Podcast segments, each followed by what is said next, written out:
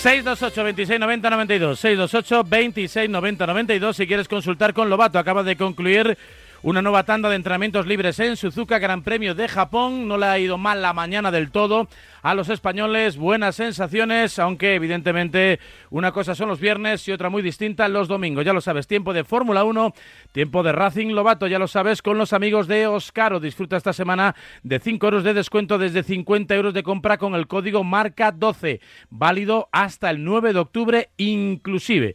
Oscaro te propone una gran gama de piezas nuevas y originales con uno de los catálogos más grandes de Europa, Oscaro y la Fórmula 1. Hola Antonio Lobato, ¿cómo estás? Buenos días. ¿Qué tal? Buenos días o buenas noches, ya no sé lo que decirte. ¿Lleva mucha tralla o qué? Eh, pues hombre, estoy en pie desde las 3 de la mañana. ¿Qué me dices?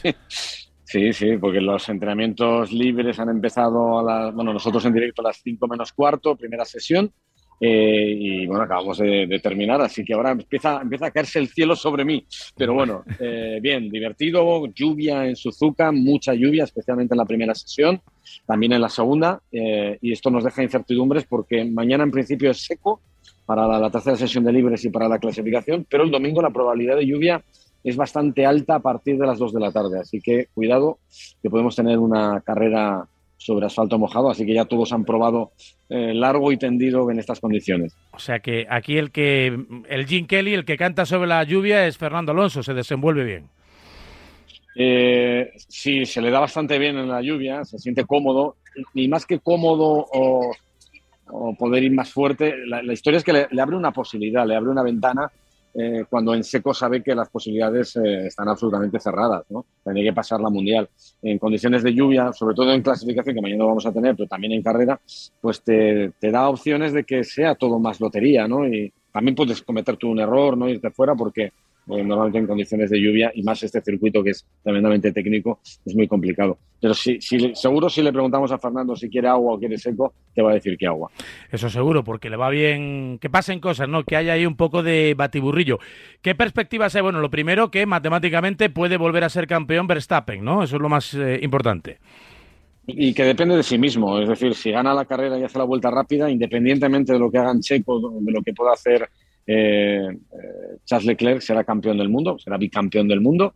Eh, volverá a ser campeón alguien en Japón, donde donde ya se han decidido 11 títulos mundiales y, lo hará falta de cuatro, carreras para el final, lo cual no está nada mal, no es el más precoz ni mucho menos, pero, pero bueno, eh, eh, es, con bastante anticipación y ya lo podía haber sido antes en el Gran Premio de Singapur, que no fue precisamente el mejor Gran Premio de Max Verstappen, donde vimos un Max Verstappen humano que cometió errores. Eh, fue una excepción, yo creo, no le hemos visto un solo error, miento, un solo error en toda la temporada en Hungría, con un trompo que no obstante no le evitó ganar.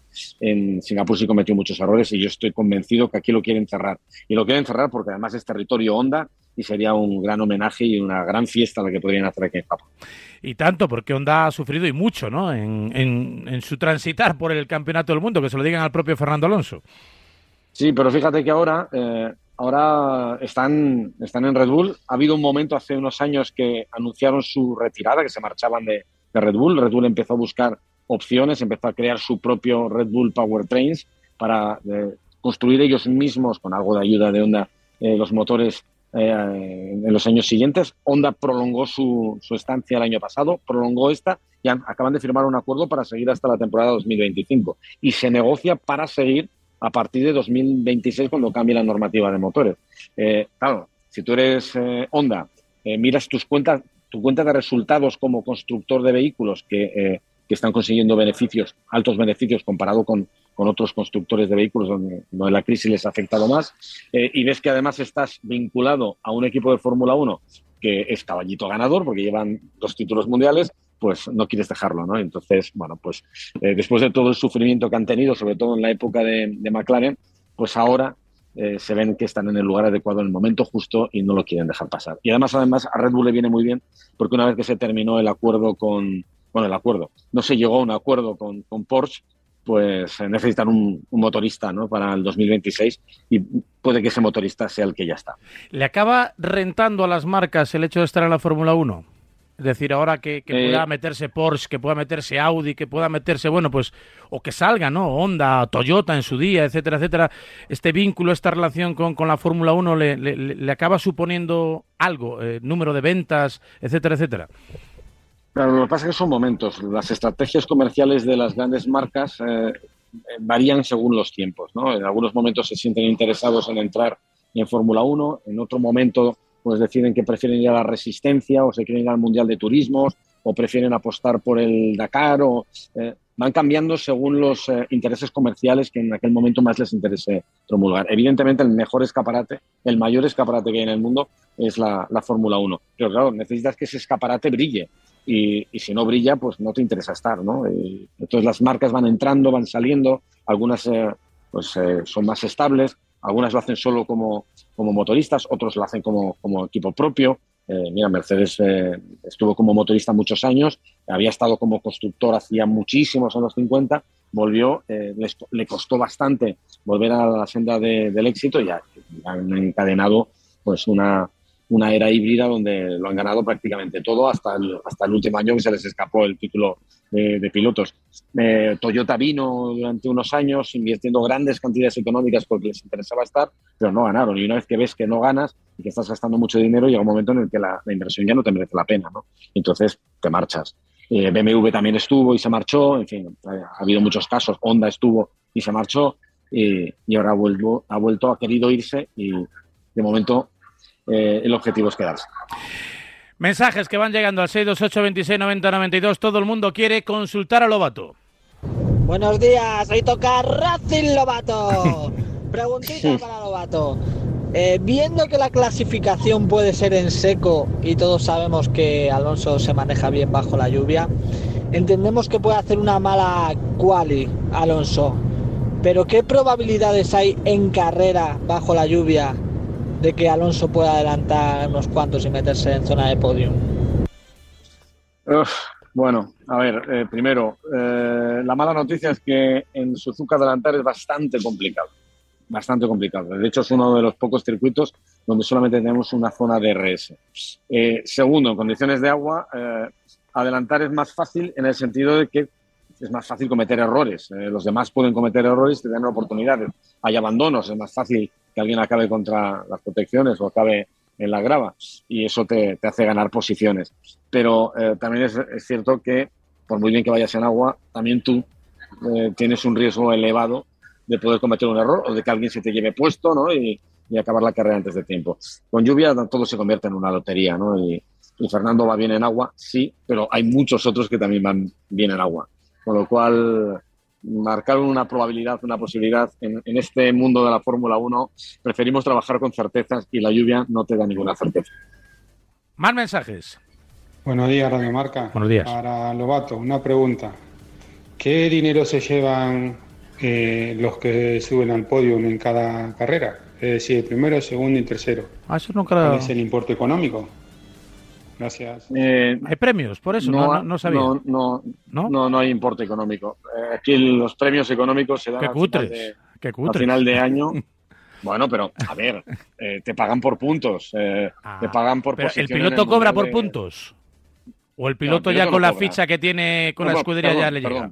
El, piloto, el piloto tiene acuerdos dependiendo del contrato que tengas, tienes, eh, tienes eh, cláusulas de rendimiento. Ah. Eh, por ejemplo, Kimi Raikkonen, cuando estuvo en los últimos años de Lotus, de Lotus Renault, tenía una cláusula que era, tenía una, una, base de sueldo baja, pero una cantidad muy elevada por premios, por puntos y por podios. Y, y llegó un momento en el que a Lotus no le interesaba Kimi sumará más puntos porque les iba a arruinar, porque ganó un pastizal impresionante, ¿no? Hay, muchas cláusulas en ese sentido. Le quitaron chicha al motor. Sí, entonces los, equipos, los equipos eh, eh, ganan, la, pasta que ganan, aparte de patrocinadores y tal, lo que les paga la Fórmula 1 es, es por puntos y por posición en el Mundial de Constructores al final de la temporada, que es parte del reparto de los derechos de televisión y de ese dinero, entre otras cosas, pues los pilotos pues también se llevan su, su sueldo y sus bonus, que también mucha gente dentro del equipo se lleva bonus por posición del equipo en, en los mundiales. Eh, por ejemplo, si un, eh, un equipo gana el, Mundial de Constructores o el Mundial de Pilotos, pues eh, muchos trabajadores, incluso de la fábrica, eh, se pueden llevar un, bonus más grande o más pequeño de, acuerdo a la jerarquía y a, la importancia que tengan dentro de, la organización. Más mensajes, 628 26 90 92. Buenos días, Radio Marca. Buenas, eh, Lobato. Eh, quería hacerte una pregunta sobre el tema de los equipos. Eh, ¿Se valora mm, eh, que un piloto lleve el coche muchas carreras sin, ah, sin daños ni nada a la hora de los contratos y demás? Muchas gracias, saludos. Hombre, tú cuando buscas un piloto, buscas un piloto que sea rápido y a poder ser que sea fiable. es decir, que no te cause muchos destrozos. primero, porque si no destroza el coche eh, ese coche termina las carreras y eso es importante porque normalmente eh, si es eh, uno de los, de los más fuertes vas a conseguir puntos y eso se traduce, como he contado hace un momento, en dinero. Y segundo, porque lo, mejor que le puedes pedir a un piloto es que, que, te lleve a bandera de cuadros siempre el monoplaza. por ejemplo, caso de, de Mick Schumacher esta temporada, pues ha sido un destroyer. Con el de hoy, con el accidente de hoy que ha tenido en Libres 1, eh, ha roto el tercer chasis de, de, Haas. O sea, ha utilizado tres chasis diferentes. Eh, es, muy duro para, un equipo esto y de hecho ha estado en duda, ahora estaba negociando ahora y parece que podría haber anuncio próximo eh, de renovación, pero después del accidente de hoy no sé si se lo van a volver a replantear. Quieres, quieres pilotos fiables, pilotos, pilotos rápidos, pero insisto, fiables que no, que no causen daños. Porque a, a la postre eso es lo que te, te da un buen rendimiento y te hace sumar puntos. Y tanto. Eh, un último mensaje, 628 26 90 92. Buenos días, Radio Marca. Palobato, para que lo comentéis, que el que tiene la vuelta rápida en Suzuka es el eh, Gran Pedro de la Rosa. Y no se la quitan, no se la quitan. Gran piloto. Un saludito para mi hija Chloe, que tiene cuatro meses y siete días. Y que es viernes, que es viernes. si es viernes, eh, saludo a tu hija y es verdad lo de Pedro. No, no, pero Siento, siento, siento contradecirle. Eh, Pedro tiene la vuelta rápida en, en Bahrein. Ah, eh, la vuelta rápida en Japón la tiene desde 2019 Luis Hamilton. Así que siento defraudar a bueno, ese... Pues, pues, pues, pues, pues porque la realidad no te, no te estropee no, una buena a Pedro, no pasa nada. bueno, con, el motor V40, V60, V lo que sea, se la podemos dar a Pedro. Eh, ¿Mañana qué plan tienes? Pues, pues, a ver, mañana, mañana es hoy. Sí. Eh, pues ahora me voy a ir a casa a dormir un rato hasta la hora de comer y luego mañana, pues aquí estaremos otra vez a partir de las tres y media, cuatro de la madrugada, con la tercera sesión de entrenamientos libres y luego la clasificación que será también a las 8 de la mañana. 8 de la mañana es una hora buena para ver una clasificación de, de Fórmula 1. Yo creo que sí. Y, y, nada, y a ver qué pasa, a ver si los nuestros clasifican bien arriba. Aquí es muy importante la clasificación porque hay pocas remontadas en, en Suzuka. La más meritoria fue la de 2005 de Kimi Raikkonen, que ganó la carrera saliendo, creo recordar, decimoquinto, adelantando a Fisichella en la última vuelta, además, a matarle. Y, y a ver, hay que clasificar bien si quieres hacer un buen resultado en Suzuka, básico. Y sobre todo que llueva, que llueva la Virgen de la Cueva, que eso le vendrá bien a Fernando Alonso y también a Carlos Sainz. Que pasen cosas, que haya ahí un poco de batiburrillo. Antonio, siempre es un placer escucharte. Hasta la próxima semana.